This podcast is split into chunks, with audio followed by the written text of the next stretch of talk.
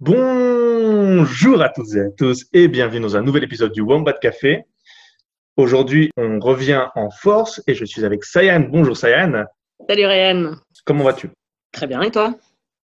Oh, allez, on va jouer les hypocrites. On va dire ouais, ça va super. Franchement, j'ai jamais Ouais, vécu aussi vais- bien. je vais- un peu dit du tac au tac, c'est un réflexe de dire que tout va bien, mais bon. Le confinement, quoi. On va arriver à la semaine 7, je crois, ou un truc dans le genre. Euh, je ne compte même plus les jours, je sais même plus quel jour on est. Je... Notre invité, Sekou. Salut Sekou. Qui êtes-vous? J'ai oublié vos visages en fait. Euh, Qu'est-ce qui se passe Ça fait tellement longtemps. Mais oui, écoutez, le confinement nous atteint tous. Hein. C'est bon, je vois qui vous êtes maintenant, je, je vous reconnais. C'est le plus important. Depuis la dernière dans- fois qu'on a fait une émission euh, ensemble, comment s'est passé ces dernières euh, journées, dernières semaines? Vas-y, c'est cool, je t'en prie. Vous connaissez la chanson Up Down? Non. qui parle de twerk en mode booty going up, down. Et ben, je pense que cette, euh, ce mouvement kinétique-là enfin, reflète assez bien mon, mon sentiment général dans la vie. C'est-à-dire que j'ai des up et j'ai des down assez violents, assez secs et assez, euh, assez surprenants aussi, qui me font trembler. Donc, euh, j'ai des up et j'ai beaucoup plus de down que de up en ce moment. Cette En semaine, ce moment, là, ces, ces down. dernières semaines, Ben oui, ces dernières semaines, je suis down. Les amis, je suis down. Cette situation où Ouais. tu compares ta- ton mal-être à une chanson de twerk, je trouve ça juste Mais ça génial. fonctionne bien, non mais voilà. On réapprend les bases, on, on apprend à s'approprier son corps. En période de confinement, il le faut. On Mhm. se retrouve Ah. un peu euh, dans ces dilemmes-là. Et voilà, moi, j'ai choisi le twerk pour euh, métaphoriser ma vie. Donc, je suis dans le down, mais bientôt, il y aura une levée. Il y aura le up. Donc, on verra. ok, ça va. Et toi, ça y est? Ouais, un peu pareil. Euh, là, j'étais plutôt en up ces- cette, cette semaine. Euh, Mhm. toujours une chute à un moment quand tu t'élèves. hein, c'est Ouais, logique. hein, Mais donc, euh, donc ouais, il y a des up and down. euh, je pense qu'on peut dire officiellement que la saison des j'en ai marre du confinement est ouverte. Quoi. C'est une super transition pour notre premier sujet. On va parler de Théo Grosjean.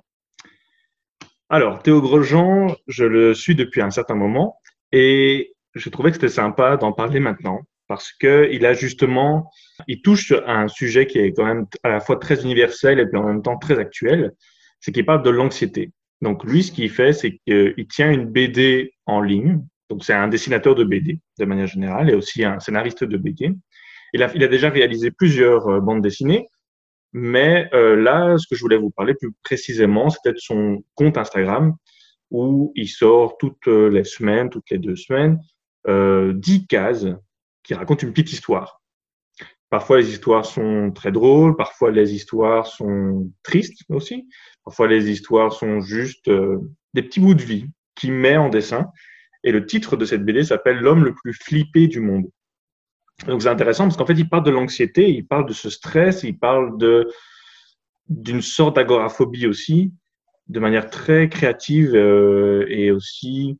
Ce qui est sympa, c'est que tu vois comme c'est donc on va dire l'anxiété, c'est quand même un sentiment très interne, très personnel et qui est difficile de mettre en avant dans un film euh, live action, dans euh, des photos, des choses comme ça. Et le fait qu'il l'ait mis en BD, il y a les codes de la bande dessinée, les codes du dessin qui se retrouvent dans euh, les émotions qu'il veut faire parvenir. Par exemple, je sais pas moi, il est très stressé, il va avoir les bras et les jambes qui tremblent. Et pour le faire, il va faire une sorte, il va dessiner ses bras en vagues, va dessiner ses jambes en vagues.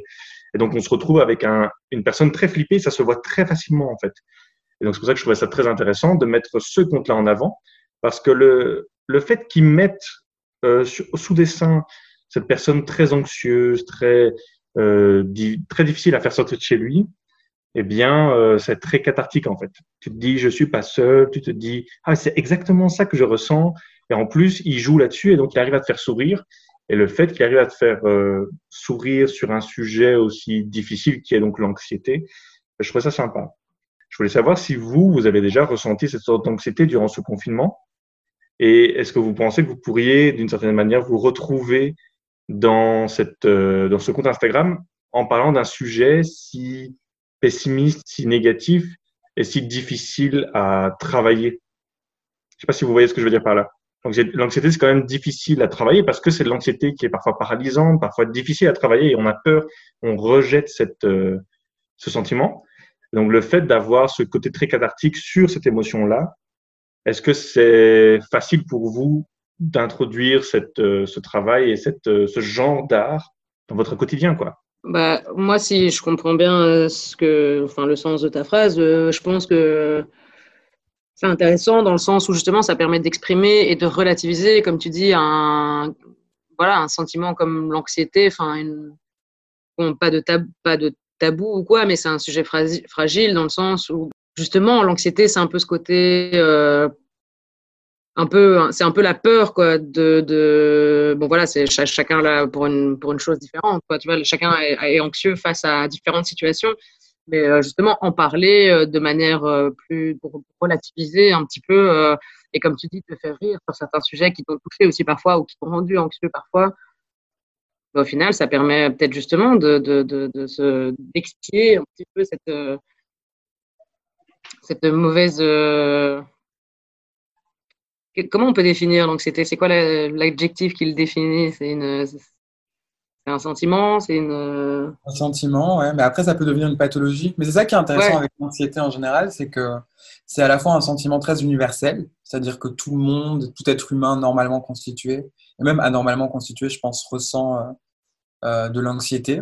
Et après, c'est les échelles d'anxiété qui, qui vont définir ou qui vont plus ou moins indiquer si ça devient chronique, pathologique ou si c'est plutôt passager, quand ça devient une tétanie, etc. Mais je trouve que pour rebondir un peu sur euh, ton sujet, Ryan, je trouve que c'est vrai que c'est intéressant d'en parler, d'essayer de vulgariser aussi un petit peu, enlever ou un peu arracher la honte des personnes qui peuvent notamment être atteintes d'anxiété, essayer donc d'enlever ou de simplement euh, dire qu'on peut en rigoler aussi et qu'il n'y a pas de mal à ressentir ses sentiments et justement par euh, le biais d'Instagram et par le biais aussi donc de, de, son art, essayer de fédérer un peu les gens autour de ça, leur dire regardez, je sais pas, enfin, voir dans des commentaires. Moi, je sais que c'est un peu bête de dire ça, hein, mais je sais que souvent sur Instagram ou sur d'autres euh, plateformes, je vais voir euh, les commentaires et il y a souvent des gens qui disent des trucs que j'ai pensé, que j'ai pas osé dire ou, euh, ou l'inverse, mm-hmm. que j'avais jamais pensé. je trouve que c'est intéressant parce que du coup, les gens peuvent après réfléchir ensemble et se dire, ah ben, en fait, on n'est pas seul, on vit et on traverse ça tous ensemble.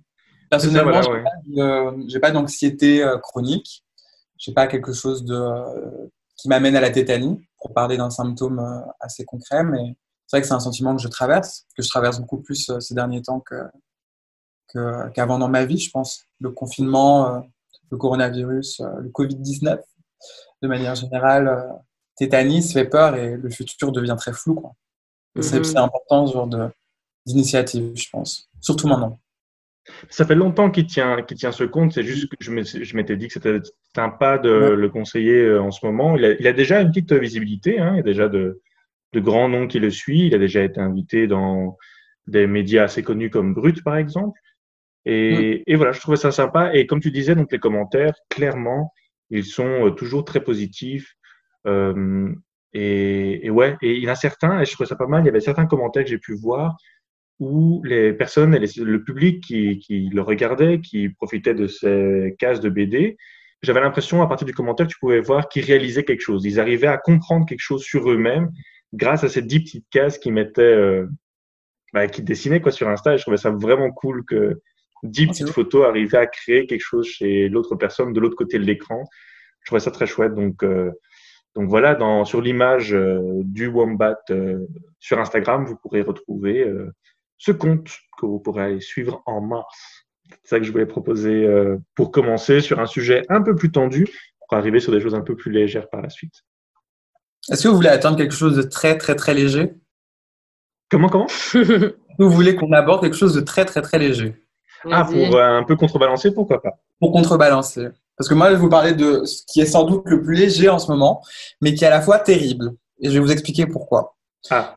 Donc, euh, je vais vous parler de Troll 2. Connaissez-vous Troll 2 ou Troll 1 si euh, vous êtes aficionada de cette franchise?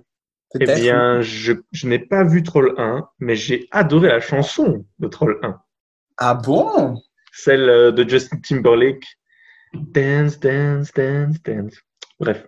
Bravo, merci. Pour oh, S'il y a besoin de réinterpréter quelque chose, n'hésitez pas. Je suis là. Tu préparé à nous lâcher la Corée et tout, là. On était hein. On va faire une petite vidéo à la fin de, du, euh, de l'enregistrement pour ceux qui veulent voir Ryan performer. Euh. Eh bien, moi, je ne connais pas du tout Troll. Euh, j'ai pas beaucoup entendu parler. Je ne pas, je connais pas. Voilà. J'ignorais aussi Troll, et je pense que c'est bien de l'ignorer, peut-être. Là, je donne un peu tranché, mais voilà. Mais laissez-moi juste vous lire le synopsis de Troll 2, parce qu'on va parler de Troll 2 plus particulièrement. Alors, Reine Barbe, membre de la loyauté, de la royauté hard rock, aidée de son père, roi Trash, veut détruire tous les autres genres de musique pour laisser le rock régner en maître. Le destin du monde en jeu, Poppy et Branch, accompagnés de leurs amis Biggie, Cheney, Satin, Cooper et Guy Diamond, partent visiter tous les autres territoires pour unifier les trolls contre Barbe, qui cherche à tout reléguer au second plan. C'est un dessin animé c'est un dessin animé, vous l'avez deviné, c'est un dessin animé produit par Universal. Attention, mais pourquoi est-ce que j'aborde Troll 2 Tout simplement pas pour euh, le plaisir de la légèreté ou de la gaieté, en l'occurrence, mais tout simplement parce que ça provoque un tremblement dans la chronologie des médias aux États-Unis en ce moment. Et c'est quelque chose de très intéressant. Le, Wall Street Journal a notamment dédié un article dessus qui a été relayé par de nombreux médias. Et euh, donc, comme je vous ai expliqué, donc Troll 2, et euh, cette, euh, ce film donc, qui parle de, de ce genre musical où il y a une espèce d'ascendant, donc du hard rock qui veut détruire tout le, tous les autres styles musicaux. Et figurez-vous que Troll 2 a engrangé, via sa division streaming, environ 95 millions de dollars ces trois dernières semaines. What? 95 millions de dollars grâce au confinement, ce qui est énorme. mais, mais, euh, grâce à la musique, c'est ça? Ou le film Pas grâce à la musique, grâce au film, tout simplement. Ah, Parce que comme au scénario du film, quoi. C'est ça, c'est juste une diffusion de film en streaming, mais à cause du confinement, ils ont été, euh, ils ont exclusivement, bien entendu, que les salles de cinéma sont fermées, relayé, enfin, ouvert le canal du streaming, et du coup, les gens, via Apple TV notamment, donc où ils pouvaient euh, payer donc le film pour euh, la modique somme de 20 dollars, ont pu avoir accès au film. Et ça, je pense, euh, les parents étaient en crise de nerfs ou en burn-out et ont décidé donc de laisser leurs enfants euh, avoir accès à ce film. Je ne juge pas les goûts, je ne juge pas les couleurs, mais voilà, je pense que c'est un film qui s'adresse aussi à une audience plus juvénile. Ça, ça me paraît évident, même si je pense que voilà, tout le monde peut s'y retrouver, peut-être ou pas. Mais ce que ce a provoqué tout simplement dans l'univers du cinéma, c'est que Universal Studios, qui est une grande, grande maison de production, a décidé donc euh, suite à euh, la sortie de, de, Troll et son succès, de imposer désormais donc euh, la sortie de tous ces films en deux formats, donc c'est-à-dire le traditionnel via les salles de cinéma et le deuxième en streaming, ce qui ah. provoque un rat de marée actuellement donc, dans l'univers cinématographique hollywoodien, mais plus généralement mondial même, parce que ça remet en cause toute la chronologie des médias et notamment donc euh, le, principal diffuseur des films de euh, Universal est AMC, qui est donc la plus importante chaîne de salles de cinéma aux États-Unis, ce qui, serait un petit peu l'équivalent de l'UGC par exemple en France euh, ou en Belgique. Et donc le PDG de AMC, Adam Aaron, a menacé Universal de ne plus jamais diffuser leurs films dans toutes leurs salles, c'est-à-dire aux États-Unis, en Europe et au Moyen-Orient. Et euh, c'est assez phénoménal parce qu'il faut savoir que les productions universelles, c'est euh, James Bond, c'est Fast and Furious, c'est Jurassic Park. Donc, c'est des, des, euh, des, franchises qui, des mastodontes, ouais. qui, qui, sont très importantes et qui ramènent énormément d'argent.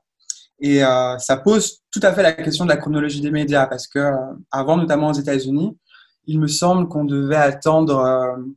Trois mois, je crois. Pardon? Trois mois, je pense, avant de pouvoir sortir le DVD, et puis seulement euh, six mois pour passer à la télé, et puis deux semaines après être passé à la télé, seulement en VOD. C'est ça. Something like that.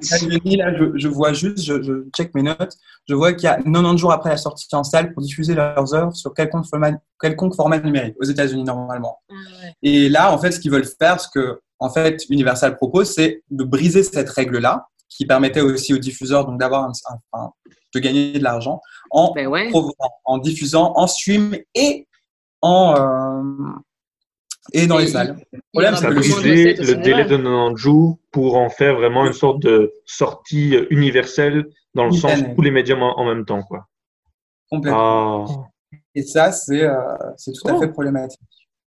C'est tout à fait problématique parce que ça remet en cause toute cette chronologie des médias et toute cette idée que euh, enfin, les salles étaient, avaient la primauté sur la diffusion des films. Ben ouais. Alors, le, ciné- alors cinéma euh, n'a- plus lieu d'être, euh, si ce n'est que pour les cinéphiles qui veulent voir leurs films en, en grande qualité, en grand écran. Je Il y en a suis, qui je suis d'accord. qui pour préfèrent le regarder dans leur canapé, quoi. C'est Mais ce que ça provoque comme, euh, je pense, comme tremblement économique et même dans, comme changement de paradigme culturel, c'est que les gens sont, sont du coup, euh, enfin, on se rend compte qu'il va y avoir sans doute après ce confinement tout un, un changement dans la manière dont on reçoit les films. Après, c'est une question de qualité de vision que de se dire qu'on peut le voir euh, dans son canapé ou qu'on peut le voir chez, enfin, au cinéma. Mais c'est aussi, en allant au cinéma, ça, ça devient presque militant parce que du coup, on, on donne de l'argent pour des salles, pour continuer à faire vivre cette, cette, euh, ce déplacement du cinéma, ces, ces grandes salles et ce- cette socialité Ouais. du cinéma aussi, qui est une socialité où on rencontre des inconnus dans la salle, on rigole avec des gens, et euh, plutôt qu'on rigolait uniquement avec sa famille et chez soi. quoi. Mais c'est intéressant parce que ça provoque un peu un changement de, de perception. Moi, je pense euh, surtout que ça va mener à la décadence euh, des salles de cinéma, enfin, en tout cas, de la, de fréquentation des salles de cinéma. Et donc, euh, elles ne sauront plus euh, survivre. Mais, mais hein. les gars, ça fait. ça va vraiment fait diviser, ça va vraiment diviser le, le bah, tout simplement les, les spectateurs. Et comme je te dis, il n'y a que les cinéphiles qui. Mais il y a euh, encore des gens qui- quoi. Je sais pas, je sais rien, je sais pas, Il y a encore des gens qui vont au cinéma. Il me semble même que l'année dernière, euh, si je dis pas de conneries, je pense que euh, les, les salles de cinéma ont, ont eu un certain succès aux États-Unis notamment. Enfin, aux États-Unis, en dehors des États-Unis, avec des succès, un des succès commerciaux tels que les Marvel, euh, Infinity War, Endgame, tout ça. Enfin, je pense que c'est des franchises qui Mhm. gagnent et que les gens aiment bien aller voir au cinéma.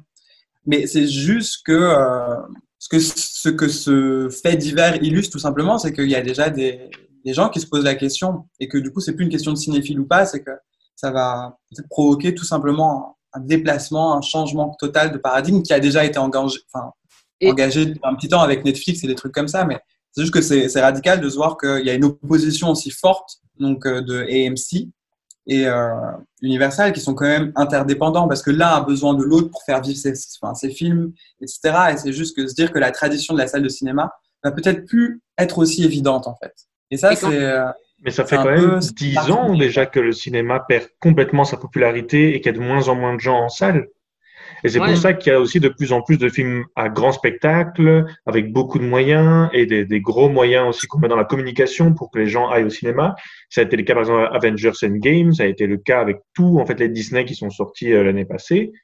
Mais ça, ça- je trouve ça bizarre que vous soyez si étonné qu'il y aura moins de gens en salle.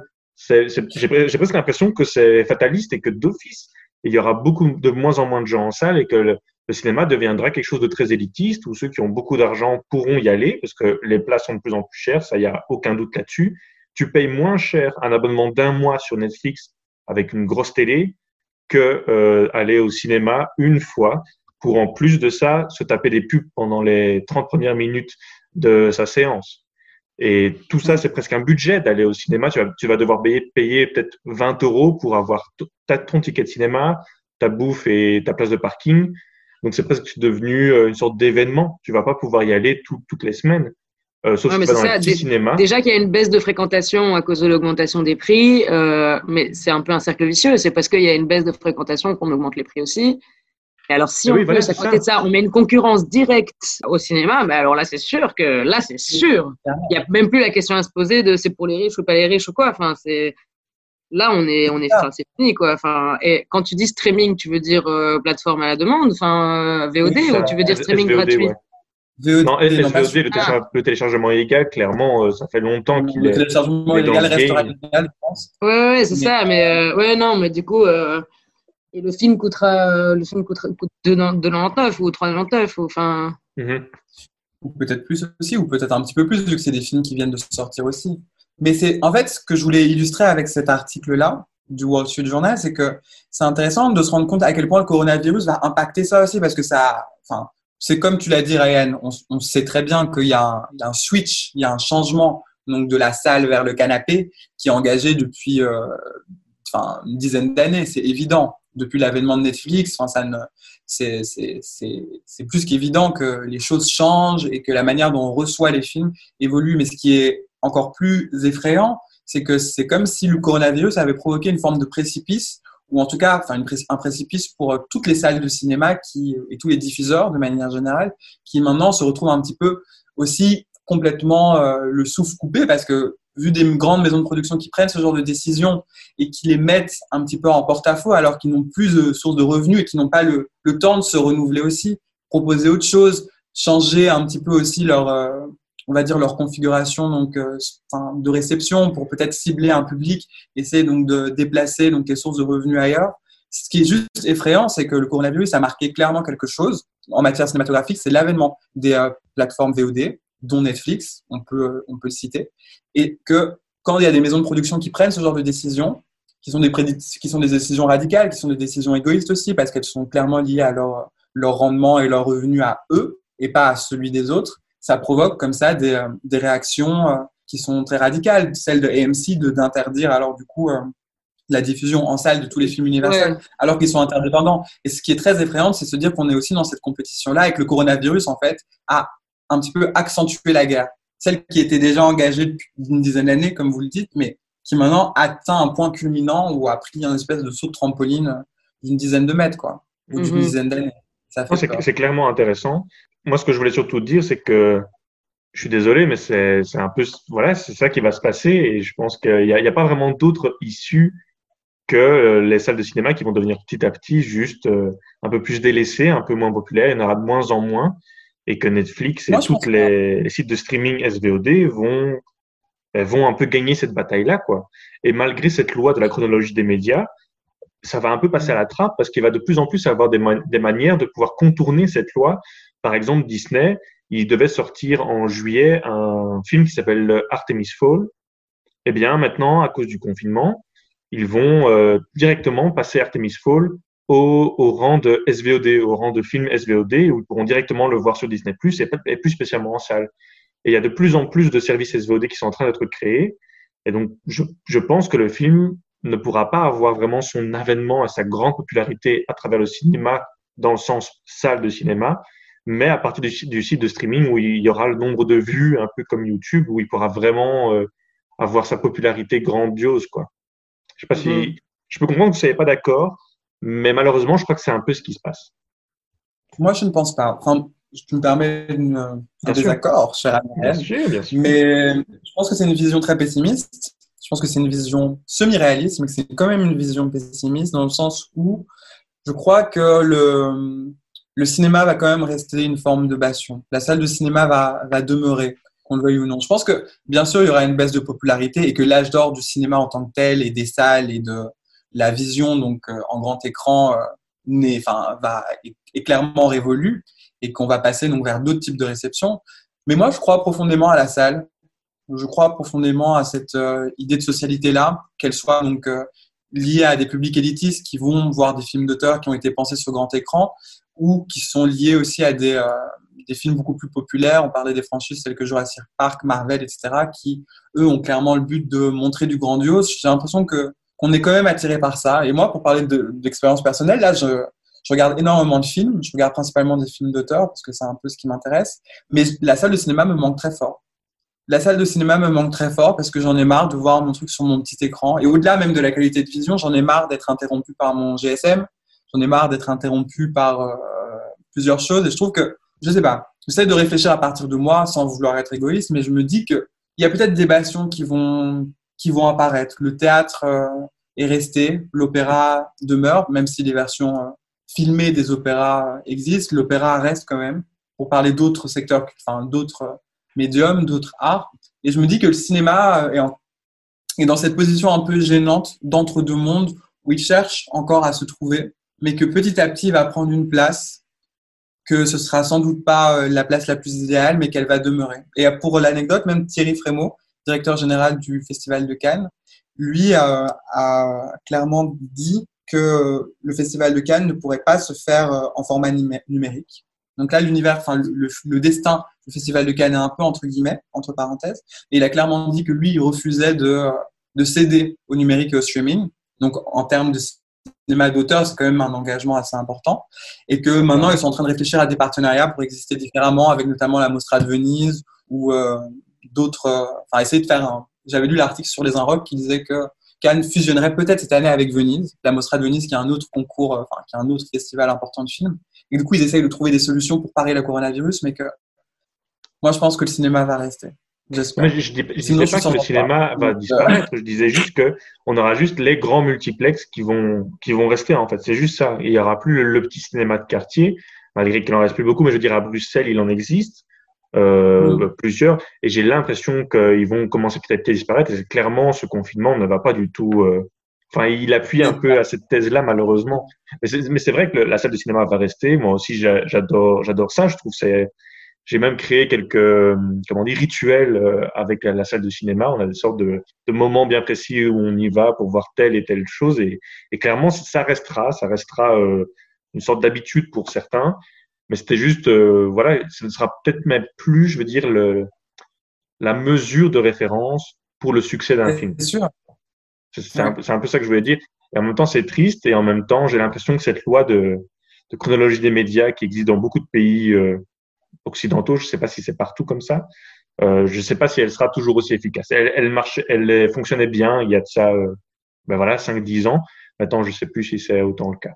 Hmm. Mais de nouveau, c'est un peu pessimiste et j'en suis désolé, mais bon, c'est un peu le mais- cas. mais semi-réaliste, comme c'est cool à dit, mais après, moi, je, je suis d'accord sur le fait que euh, bah, le cinéma, c'est aussi euh, et avant tout euh, voilà, une activité sociale, une disposition sociale, une disposition vraiment euh, physique où on, sort de chez soi. Bon, il y a l'idée d'aller voir un film euh, voilà, en, dans, une meilleure qualité, en meilleure qualité, euh, vraiment euh, occulté du, monde extérieur et de vraiment, du coup, voilà, se concentrer uniquement sur le film. Mais, mais moi, je pense que bah, même maintenant, encore cette année, enfin, tu sais, il y a, encore des petits cinémas qui naissent encore maintenant, quoi. Tu, comme tu dis, des petits cinémas de quartier. Enfin, tu vois, même ici à Bruxelles, il y a le Palace qui a réouvert il n'y a pas longtemps. Il y a le, le, le, le cinématographe qui a ouvert Mhm. euh, il n'y a pas longtemps aussi. Enfin, et il y en a qui, qui le petit Vendôme là, qui garde euh, son pain sur la table. euh, cinéma aventure. le- les galeries du cinéma, le cinéma aventure. Enfin, Et n'oublions pas que le succès de Parasite, par exemple, a énormément aidé le cinéma d'auteur aussi. Et a énormément aidé aussi donc, la diffusion, enfin, pas, pas que de la salle de cinéma, mais a aidé aussi toute une espèce de, de vision du cinéma qui euh, un peu passé de l'auteur au populaire. Quoi. Ah ouais, Ça a été clairement, un grand le succès. festival de Cannes. les yeux. Et euh, Parasite a été très, euh, a été énormément vu et a plu à énormément de gens et a été vu en salle plus qu'en streaming. je Ouais, crois. clairement, les, les- les festivals ont toujours un gros intérêt et une grosse, un gros rôle dans le succès d'un film. J'ai l'impression que chaque année, on a une sorte, euh, on a genre deux, trois films ça qui sortent du lot grâce au festival. Cette année, il y avait Mm. Portrait de la jeune fille en feu, qui a aussi euh, Mm. pu être repéré grâce à, à certaines récompenses qu'ils ont pu avoir. Il y a eu Call Me By Your Name il y a deux ans de ça euh, ou trois ans de ça, qui avait aussi euh, pu sortir son épingle du jeu grâce à certaines récompenses euh, qu'ils avaient eues et grâce, euh, bon, on sait à qui, hein. Mon acteur préféré, c'est qui, Sayan? Chalamet. Voilà, Timothy. le conditionnement qui commence petit à petit à faire son effet. Donc, ouais, clairement, euh, les, les festivals ont toujours un, un gros, euh, un gros intérêt et une grande place à jouer euh, dedans. et, un, et un énorme que- impact, ouais, forcément sur la visibilité du film et sur son succès, quoi. Ah ouais, ouais. C'est vrai. Mais le coronavirus n'aide pas, Non, ça c'est sûr. bah ça, vraiment, ça, vu que déjà le domaine un peu culturel est complètement euh, à l'arrêt, euh, Mhm. bah là, clairement, euh, ça a créé un, déjà qu'il y a un fossé euh, dans l'industrie cinématographique en Belgique, en tout cas. Alors maintenant, euh, on a encore plus Ouais. creusé le. Et je sais pas si on va pouvoir, euh, je sais pas si on aura assez de terre pour boucher le trou, tu sais. C'était un sujet mais super léger, en fait, c'est quoi que tu nous as donné là. Mais non, mais c'est ça, c'est un piège. Moi, je croyais que tu piège, vraiment de troll, quoi, ou troll, ou je sais pas. Et c'est ça, mais c'est marrant parce que quelque chose de très léger, de très euh, innocent à première vue, en fait, un gros piège et euh, une espèce de trappe comme ça qui nous amène dans un monde d'incertitude. Et c'est la réalité du cinéma aujourd'hui. Je propose qu'on passe à un thème complètement différent que Sayan voulait mettre en avant, qui est Donc moi, je vais vous parler littérature et je vais vous parler d'un livre que je suis donc en train de lire en ce moment qui s'appelle Les funérailles de la grande Mémé. De- Gabriel Garcia Marquez, euh, qui n'est pas un nom euh, inconnu, en tout cas pour les, plus curieux euh, de la littérature. il, est, il est inconnu à, ton, à ton bataillon? Exactement. C'est vrai Je ne le connais pas. Non. la preuve, c'est que quand tu as dit ce nom, j'ai cru que c'était celui qui avait fait 5 rue Lima. Donc, pour te dire à quel point j'ai vraiment aucune culture au niveau de la littérature d'Amérique latine. Quoi. Eh ben, franchement, tu pourrais encore t'en sortir parce que ils sont de la même époque et ils sont un petit peu du même groupe de d'écrivains, mais euh, mais sans, sans, sans, être dans le dans, la, dans, le même courant euh, artistique, mais ils sont en tout cas dans la même époque, dans le même euh, quoi, le boom latino, je crois. Est-ce que c'est le boom latino ou le boom littéraire? C'est une bonne. C'est le boom latino-américain, c'est tout. Voilà. le boom latino, ouais. C'est le boom latino-américain, simplement, qui, voilà, qui est apparu plus ou moins dans les, dans les années 70, je dirais. C'est 60-70, parce qu'en fait, c'est un, un, un, mouvement qui va fort s'inspirer justement du, du, du, modernisme euh, européen euh, des années 60-70. Et donc, les écrivains vont énormément s'inspirer de ce style-là, qui donc euh, s'écarte un petit peu avec la norme littéraire de l'époque. Et en fait, Gabriel Garcia Marquez, c'est un des, des, symboles de ce, enfin, c'est une des figures de ce, de ce courant, quoi. Et enfin, de ce, de ce mouvement. Et lui, avec un petit groupe d'écrivains, il se retrouve vraiment dans le, dans le courant artistique du réalisme magique, qui est donc un, genre qui va donner une dimension euh, merveilleuse, irréelle, euh, exagérée de la réalité, de façon à ce que le lecteur va passer du réalisme euh, au magique, mais un petit peu de manière très subtile, quoi, sans vraiment s'en rendre compte. Et voilà. Mais après, on n'est pas non plus dans le fantastique. On est juste euh, dans un écart avec la réalité. Et, euh, Gabriel Garcia Marquez, donc c'est un, un, un, Colombien qui est né euh, dans les années dans les années 20, fin des années 20. C'est vraiment un militant politique. Il a fait des études de, journalisme et aussi un peu de droit. Et il est vraiment très très critique envers la politique de, de l'Amérique du Sud. Et donc, en fait, il a, écrit des histoires depuis tout petit. Et, il dit à un moment dans une, dans une de ses interviews que justement, euh, les histoires qu'il raconte aujourd'hui, c'est des souvenirs, c'est des moments, c'est des, des, choses qu'il avait déjà envie de raconter depuis qu'il est gosse. Quoi. Et d'où cette idée aussi un petit peu de réalisme magique, parce que ce qu'il raconte, c'est des moments euh, pas vraiment rêvés, mais c'est des souvenirs, quoi, tu vois. Et lui, c'est vraiment comme ça qu'il écrit, quoi. Il écrit ce dont il se souvient et comment il s'en souvient. Donc, si c'est écrit comme un rêve, eh ben tant pis quoi. Euh, ce sera ce sera écrit comme un rêve et, euh, et, les gens pourront pourtant quand même y trouver un fil rouge quoi. Il y a quand même une histoire, il y a quand même des personnages, il y a quand même un contexte géographique, social ou culturel qui est vraiment qui est avéré. Et au-dessus de ça, euh, ben, il y a une histoire qui est un petit peu euh, un petit peu euh, voilà, euh, je sais pas comment expliquer, mais un petit peu irréel, quoi, un petit peu euh, halluciné. Enfin, c'est vraiment un écrivain qui a une patte très spécifique, avec un imaginaire très fécond. Il se démarque vraiment par des récits qui sont à la fois donc réalistes, mais aussi épiques, euh, allégoriques, très poétiques, vraiment. Euh, et tout ça vraiment dans ce contexte historique, social et culturel de l'Amérique latine. Enfin, vraiment, tous ces bouquins, comme je dis, c'est des, des, histoires d'enfance. C'est vraiment, il mêle ses souvenirs d'enfance avec ses, avec, avec ses obsessions, avec ses histoires de famille, et tout ça dans une prose très, très poétique. Et quand on dit le nom Gabriel euh, Garcia Marquez, on pense d'abord euh, à son plus grand roman, qui est. Bien sûr, euh, Deux rue Bogota. Non 100 ans, 100 ans, de, 100 ans de solitude, ça vous dit rien? Non, vraiment pas. Je suis, je suis presque honteux à ne pas le savoir. Mais ah, j'ai pas entendu, c'est cool. Je crois que ça. Mais ça coupe en fait ces coups. Je suis désolé, mais on n'entend que deux mots sur cinq. Ben, donc c'est cool, euh, j'imagine que donc euh, tu avais dit juste. J'ai pas entendu la réponse, mais. Il va être énervé quand ça va arrêter de se couper. Ah, J'ai cru que tu avais déconnecté par euh, énervé.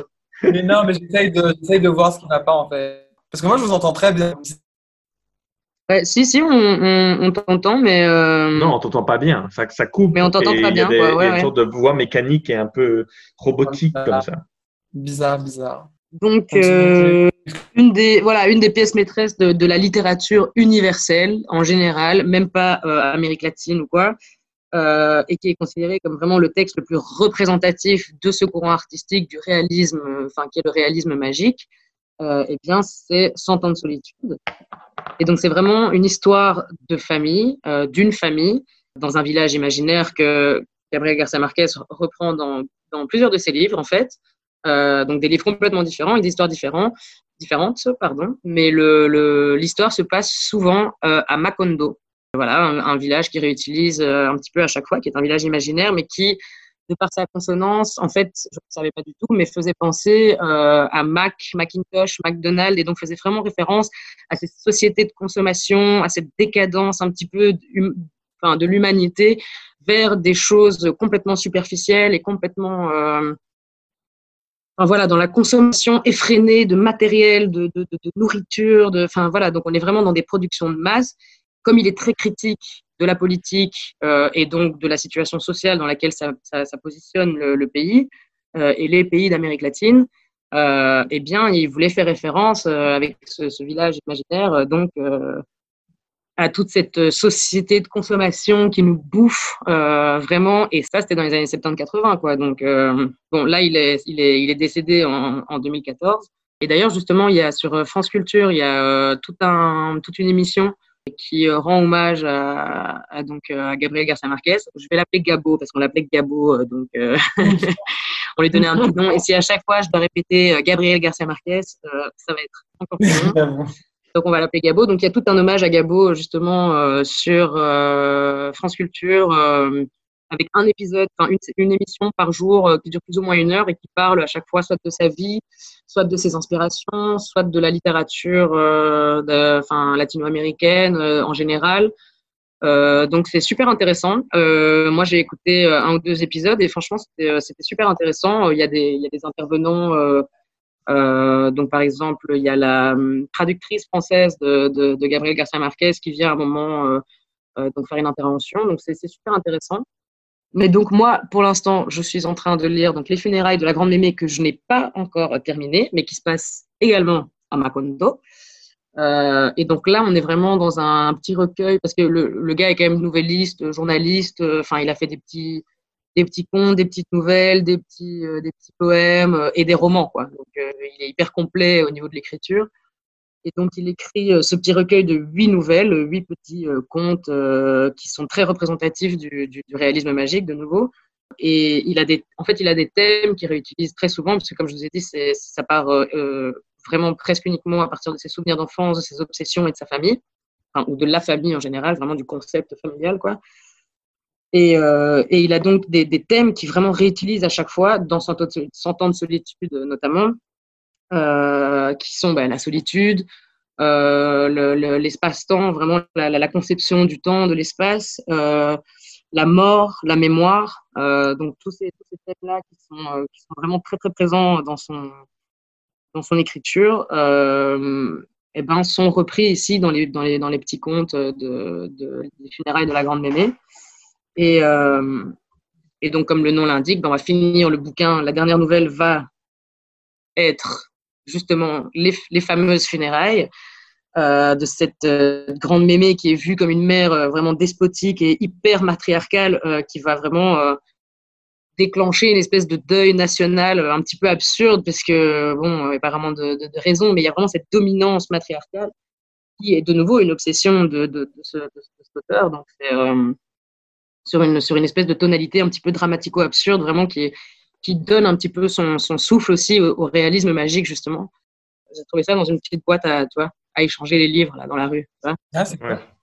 Honte à moi, j'ai rien échangé en échange, mais enfin, j'ai rien donné en échange, mais, euh, mais j'irai le ramener dans une petite boîte quand je l'aurai fini. Euh, je peux vous lire la quatrième de couverture. Ah, et petite chose intéressante que je vous ai pas dit quand j'ai euh, donc pris ce livre dans cette petite boîte à livres, je l'ai ouvert à la première page et qu'est-ce qui était marqué dessus?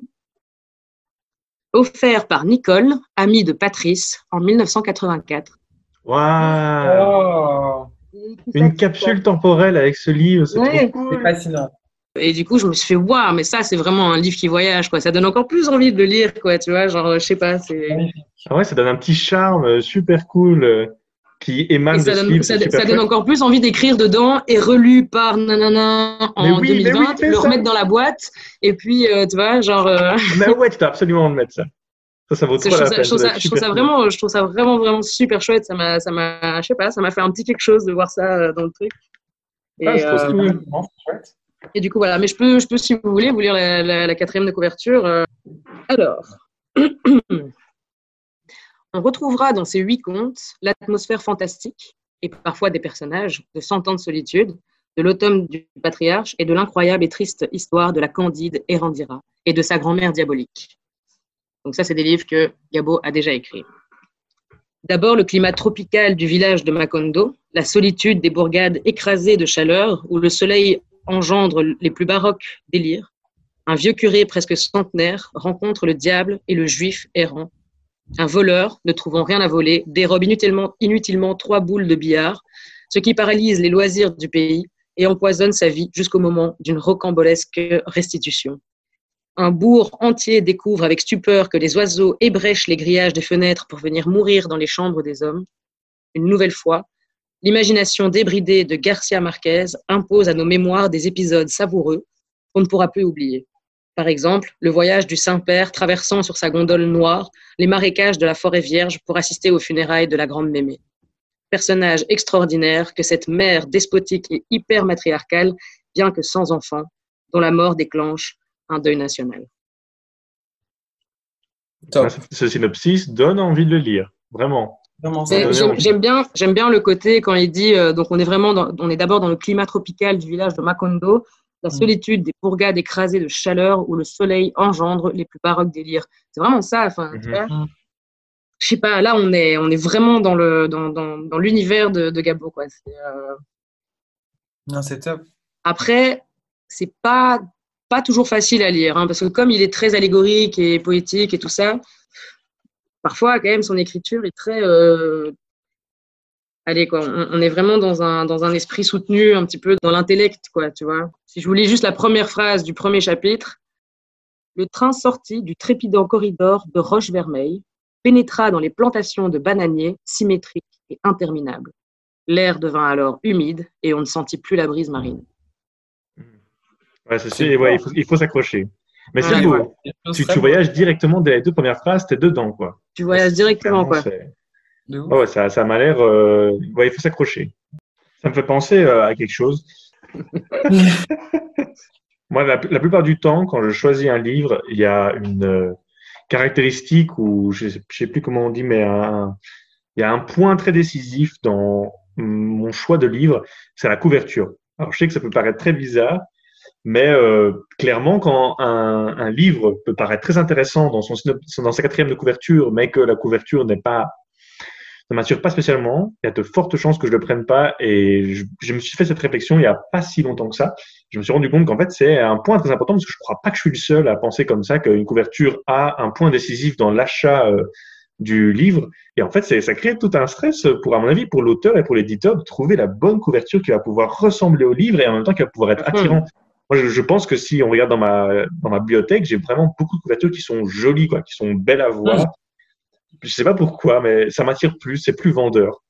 Bien sûr, je fais attention au synopsis et à l'histoire, il n'y a aucun, aucun doute là-dessus, mais comme je suis très bon public, bah, la preuve, ce podcast, on avait quand même à faire 12 épisodes de trucs qu'on aime, donc ouais, je suis bon public. Euh, clairement, il faut que la couverture ait, le, ait quelque chose à dire, quoi. Si- sinon, j'y arriverai pas. Ce qui Mhm. m'amène à un autre sujet. Le design est très important sur les livres et aussi très important dans la vie de manière générale. Le design euh, de couverture peut être vendeur. Le design pour des logos d'entreprise est aussi très vendeur et c'est quelque chose qui m'intéresse énormément.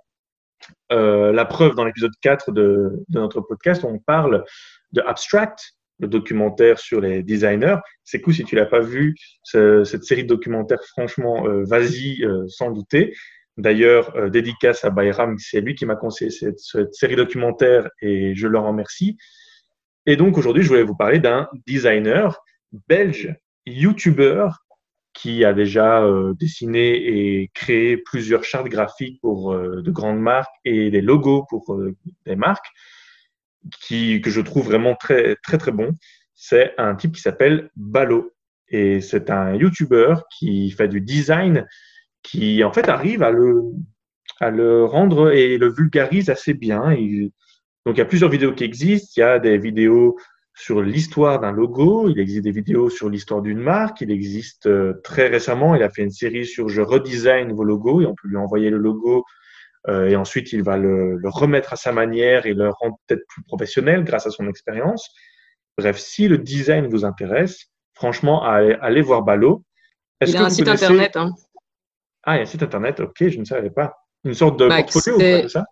Ouais, c'est un portfolio avec euh, ses contacts, ses, ses, ses, enfin, son contact, son portfolio, son à propos et euh, les, les, les, réseaux sur lesquels on peut suivre, tout ça, parce y a une page, euh, il y a une page Insta aussi, et donc son compte YouTube. Et le site internet, c'est ballotprisonnier.com. Donc voilà, on vous conseille d'aller vous check sa chaîne. si vous êtes intéressé de près ou même de loin au design, si vous ne savez pas ce que c'est, si voilà, vous avez un jour envie de faire un logo pour pour notre podcast, par exemple, pourquoi pas aller vous informer sur sa chaîne YouTube pour aller euh, nous, nous, en concocter un. Bref, voilà, je, je vous conseille euh, d'aller check ça. On mettra euh, son compte Insta dans, sur le Wombat Café, euh, l'Instagram du Wombat Café, quoi. Et, et voilà, je n'ai plus du tout de transition à partir de ce moment-là, sachez-le. Et voilà, c'est la fin. Euh... Non, non, non, c'est pas, pas la fin, excusez-moi.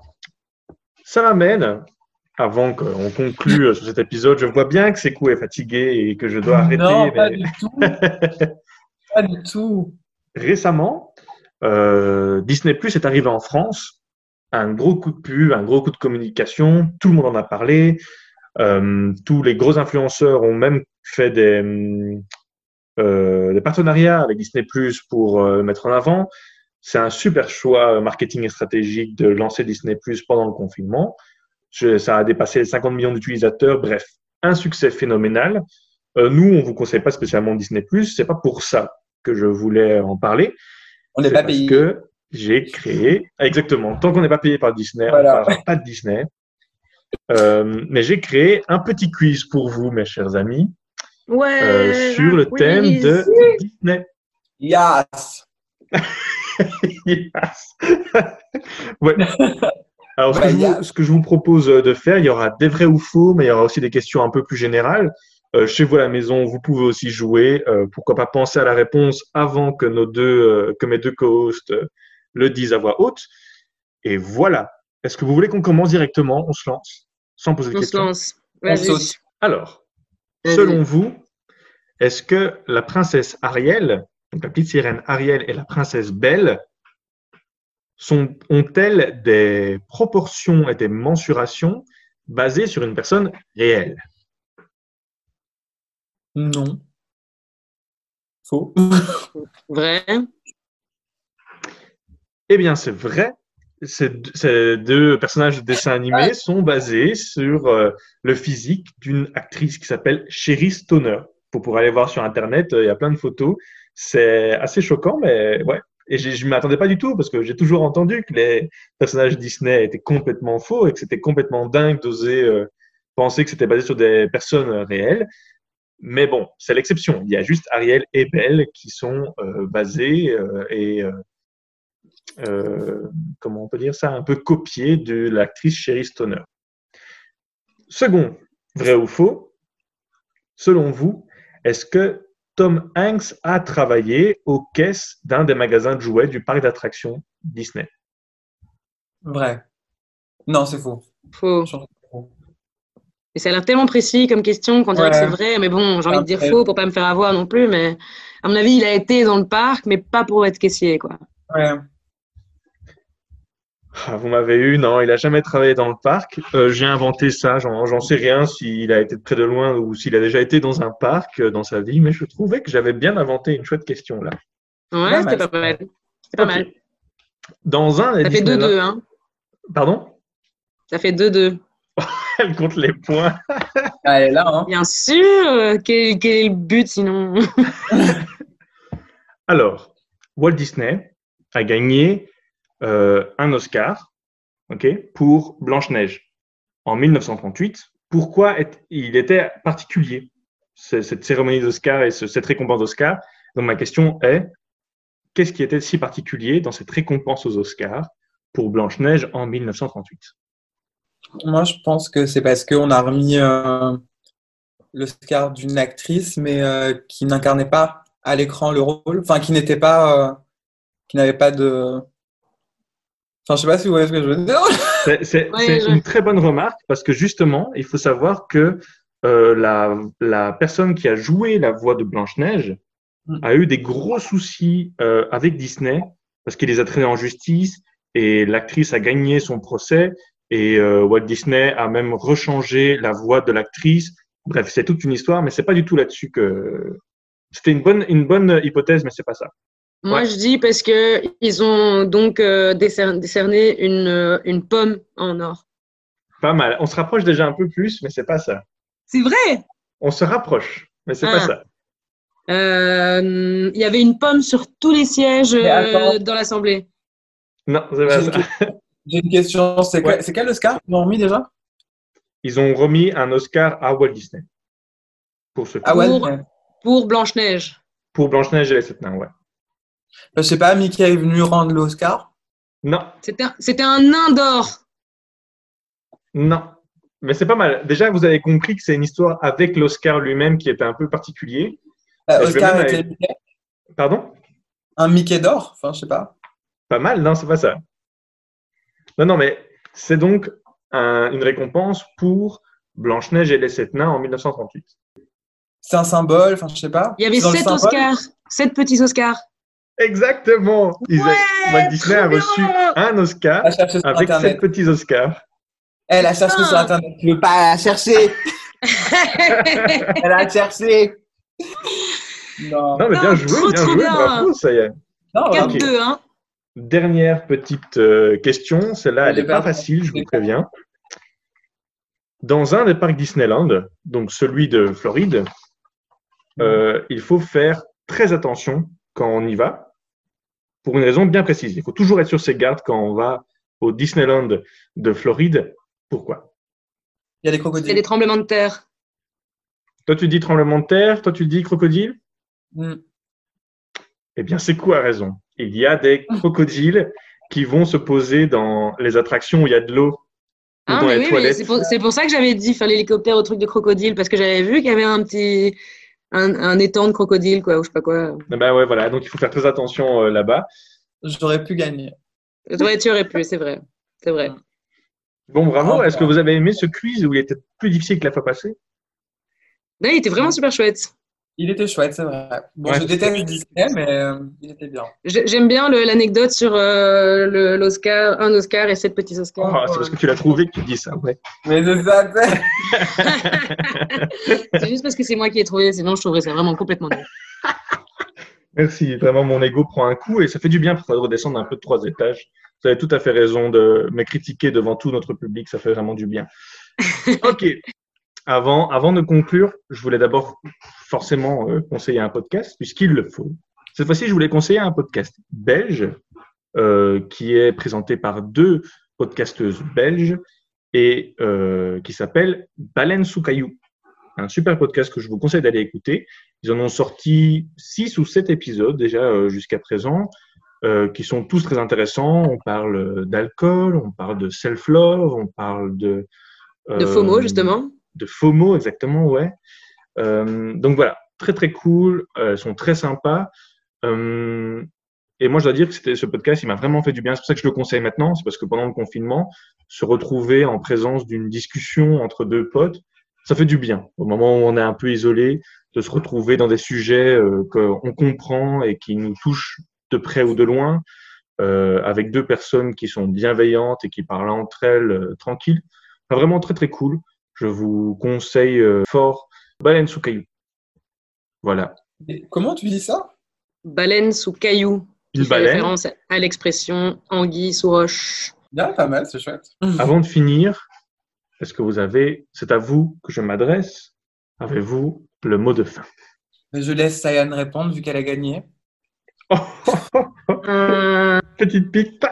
Pour la phrase de fin, si vous voulez, je peux vous lire euh, une petite phrase que j'ai trouvée très bien écrite Ah, euh, dans le livre que je suis en train de lire Ce et qui est donc une, euh, une métaphore pour la, la gueule de bois, si vous voulez. Ça fait longtemps qu'on n'a plus pu en profiter avec ce confinement, mais il n'y a pas de raison, évidemment, d'être en gueule de bois tout seul chez soi. Pourquoi Euh, tu juges comme ça? Je juge pas, mais On est peut-être en gueule de bois actuellement, tu vois. ça me, ça me manque, ça me manque presque, alors que j'ai des gueules de bois monumentales qui peuvent parfois vraiment euh, me faire passer pour une orchestre, quoi. Ok. Alors, mais ce matin-là, avec les souvenirs de la nuit qui flottait dans le marécage de sa migraine, il ne savait plus par où commencer à vivre. Le marécage de la migraine. Pas mal du tout. Et ça, c'est notre ami Gabo qui, qui l'a dit, tu sais. Notre ami Gabo. Non, Mais- mais c'est marrant, c'est chouette. Une allégorie, une façon poétique et très chouette de, de parler de, de gueule de bois. Quoi. Il ne savait plus par où commencer à vivre. Je trouve ça super intéressant. Eh bien, sur ce, euh, chers auditeurs, prenez soin de vous, prenez soin de vos proches. On se retrouve bientôt pour un nouvel épisode, j'espère très bientôt. Encore une fois, merci beaucoup, Sekou, d'être venu dans cette émission. Tu fais partie de la famille et Euh, on te kiffe, sache-le. Je ne reçois merci. que de chouettes compliments euh, de la part des auditeurs sur ta présence dans cette émission. Tu, tu amènes un petit rayon de soleil, même un grand rayon de soleil qui nous fait extrêmement plaisir. Je sens que tu es gêné parce que tu es en train de gigoter sur ta chaise. Mais il fait une petite danse de marabout, là, comme ça, on dirait. Ben, Excusez-moi, enfin voilà. Écoutez, notre collaboration se termine sur du racisme. Donc, euh, je sais pas comment le prendre. Je suis un rayon de soleil et je fais ma danse de marabout. Et je sais pas, t'es là en train de tourner comme ça, comme un. Comme Si je suis un rayon de soleil, c'est parce que je viens d'Afrique, c'est ça? Shame on you. Putain. Non, je ok, plaisante, mais c'est ben, que, voilà, je- je On apprend que je suis raciste. Voilà, une cancel culture autour de Wombat Café est en train d'être créée en ce moment même. Attention. Non, mais merci beaucoup, euh, Sekou, euh, de venir, de, à répondre. Si présent. bougeais comme ça, c'est Amener des sujets aussi intéressants à chaque fois, vraiment. Mais continuez, élaborez. J'attends une dissertation sur mon, euh, mon bienfait, ce que j'apporte au Wombat. euh, de manière On laissera les auditeurs euh, amener d'autres messages s'ils veulent euh, rajouter. Que pensez-vous de ces coups un grand merci d'avoir co-hosté cette émission comme d'habitude. Merci pour cette motivation et cette énergie. Ça m'a fait énormément du bien de faire cette émission avec vous. J'espère qu'on pourra en faire une autre très très très bientôt. Euh, D'ici là, euh, prenez soin de vous aussi, vous deux. hein, faites attention à vous. À bientôt. Ciao ciao. Ciao, ciao, ciao. Oh, il a figé. Il a figé. Il a encore figé. Non, peut-être. Ah, ça y est, c'est Sekou qui bug maintenant. Chacun son tour, on bug. Ah, tu es trop mignon. Ah, tu avais calé sur une, tu avais frisé sur une position. Une bonne petite bouille. Par contre, c'est moi le maître de conférence, donc euh, Donc, restez bien calme. Respectez-moi.